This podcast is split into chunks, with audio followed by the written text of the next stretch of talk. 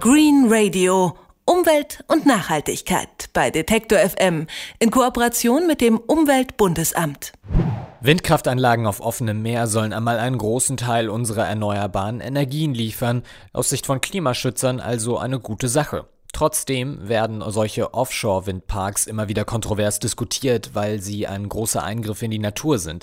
Vögel könnten sich von den riesigen Rotoren gestört fühlen und der Lärm während der Bauphase verschreckt womöglich auch Tiere unter Wasser.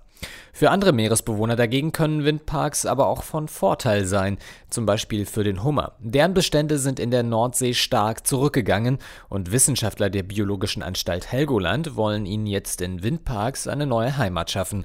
Henrik Kirchhoff hat sich das Vorhaben erklären lassen.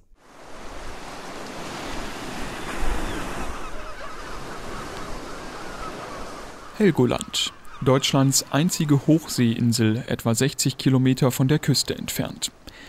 Die felsige Unterwasserlandschaft rund um die Insel bot früher idealen Lebensraum für den europäischen Hummer.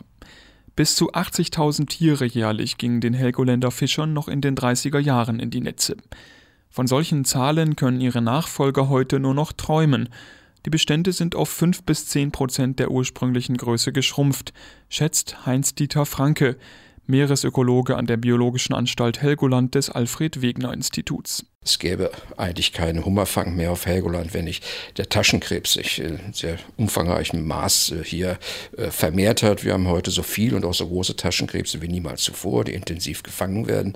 Der Hummer ist ein reines Beifangprodukt mit einigen wenigen hundert Exemplaren, die pro Jahr noch gefangen werden. Warum der Hummerbestand so stark zurückgegangen ist, lässt sich nicht mehr sicher sagen. Der Einbruch geschah schon in den 50er oder frühen 60er Jahren. Heute könnte sich der Hummer vor Helgoland eigentlich wieder wohlfühlen, die Wasserqualität ist in Ordnung. Dass sich die Bestände trotzdem nicht einmal ansatzweise erholt haben, liegt allerdings nicht an den Umweltbedingungen, sagt Heinz-Dieter Franke. Sonst ist wohl in erster Linie die Tatsache, dass die Situation in den 50er und 60er Jahren zu einem so dramatischen Zusammenbruch geführt hat, dass die Population sich unter einer gewissen kritischen Dichte bewegt, von der aus sie es äh, schwer oder hat oder es ihr unmöglich ist, sie aus eigener Kraft zu erholen. Die Wissenschaftler der Biologischen Anstalt Helgoland untersuchen schon seit mehr als einem Jahrzehnt, wie man den Hummern helfen könnte. Denn über größere Hummerbestände würden sich nicht nur die Fischer freuen.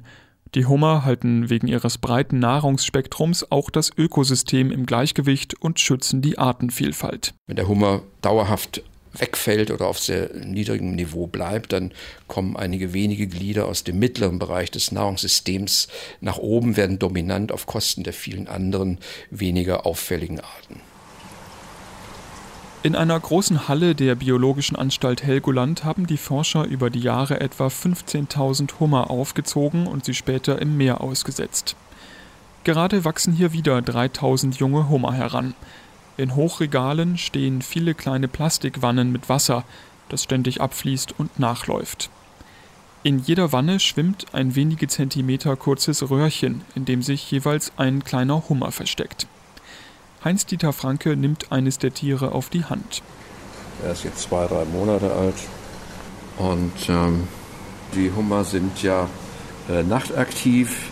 Sie verbringen den Tag versteckt in Felsspalten mit diesen kleinen Plastikröhren bieten wir Ihnen sozusagen einen Ersatz für diese Verstecke im Felsboden. In einem Jahr werden die Hummer etwa 10 cm groß sein, groß genug für ein neues Zuhause.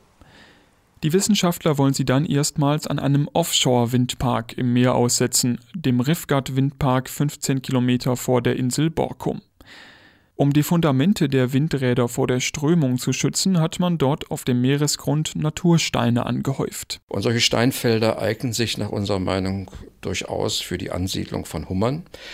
Es sind zwar fremde Habitate, die dort in die Sand- und Schlickbodengebiete eingebracht werden, aber da sie nun mal sowieso eingebracht werden, äh, gibt es also die Möglichkeit, diese für auch für Maßnahmen zur Unterstützung der Hummerpopulation zu nutzen. Jeder einzelne Hummer wird vor dem Aussetzen markiert. So können Taucher später sehen, ob die Tiere von einem Windrad zum anderen wandern oder ob ganz fremde Hummer sich dazugesellen. Außerdem wollen die Wissenschaftler herausfinden, wie sich die Hummer mit anderen Lebewesen vertragen, die schon vorher auf den Steinfundamenten der Windräder zu Hause waren. Um den Erfolg des Projektes sicher einschätzen zu können, müssen Franke und seine Kollegen die Entwicklung über mehrere Jahre beobachten. Ich denke mal, ähm, endgültig von einem Erfolg kann man sprechen, wenn die Tiere sich dort auch an Ort und Stelle reproduziert haben, erfolgreich. Und das wird also mindestens fünf bis sechs Jahre dauern. Wenn alles klappt, könnten in den nächsten Jahren weitere Offshore-Windparks mit Hummern besiedelt werden. Dann stiegen die Chancen, dass sich der Hummerbestand der Nordsee eines Tages erholt. Doch dazu müssten sich Geldgeber für ein wesentlich größeres Aufzuchtprogramm finden, sagt Meeresökologe Franke. Das müsste aber so aussehen, dass man nicht über viele Jahre immer wenige Hummer äh, aussetzt, wie wir das bisher getan haben, zu reinen Forschungszwecken, sondern müsste durch einen einmaligen äh, große, äh, große Bemühungen große Zahlen von Hummer in kurzer Zeit aufsetzen. Wir schätzen so etwa 200, 250.000 Tiere in fünf Jahren. Das könnte der Population wieder über diese kritische Dichte helfen. Noch ist ein Geldgeber für ein solches Projekt nicht in Sicht. Doch vielleicht hilft ja in Zukunft ein Windparkbetreiber aus. Der hätte dann nicht nur Klimaschützer auf seiner Seite, sondern könnte so auch bei Tierschützern punkten. Green Radio Umwelt und Nachhaltigkeit bei Detektor FM in Kooperation mit dem Umweltbundesamt.